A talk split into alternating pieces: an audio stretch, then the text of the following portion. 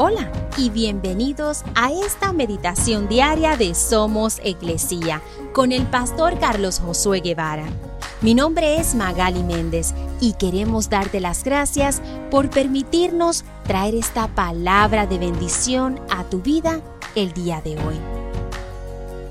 Juan 3:16 dice, Pues Dios amó tanto al mundo que dio a su único Hijo, para que todo el que crea en Él no se pierda, sino que tenga vida eterna.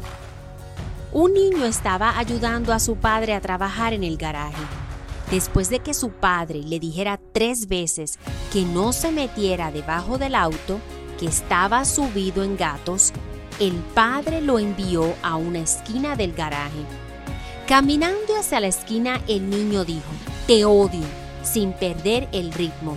El padre le dijo, Lamento escuchar eso, pero quiero que sepas que te amo. Te amo tanto que no quiero que te lastimes. Por eso no dejaré que te metas debajo del auto. Si se cayera, me dolería mucho, mucho más. El niño fue lo suficientemente inteligente como para darse cuenta en esos breves momentos de que el amor de su padre no está condicionado por el comportamiento o los logros. Simplemente es.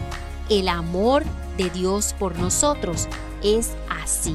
Simplemente lo es. Él nos hizo a cada uno y nos ama.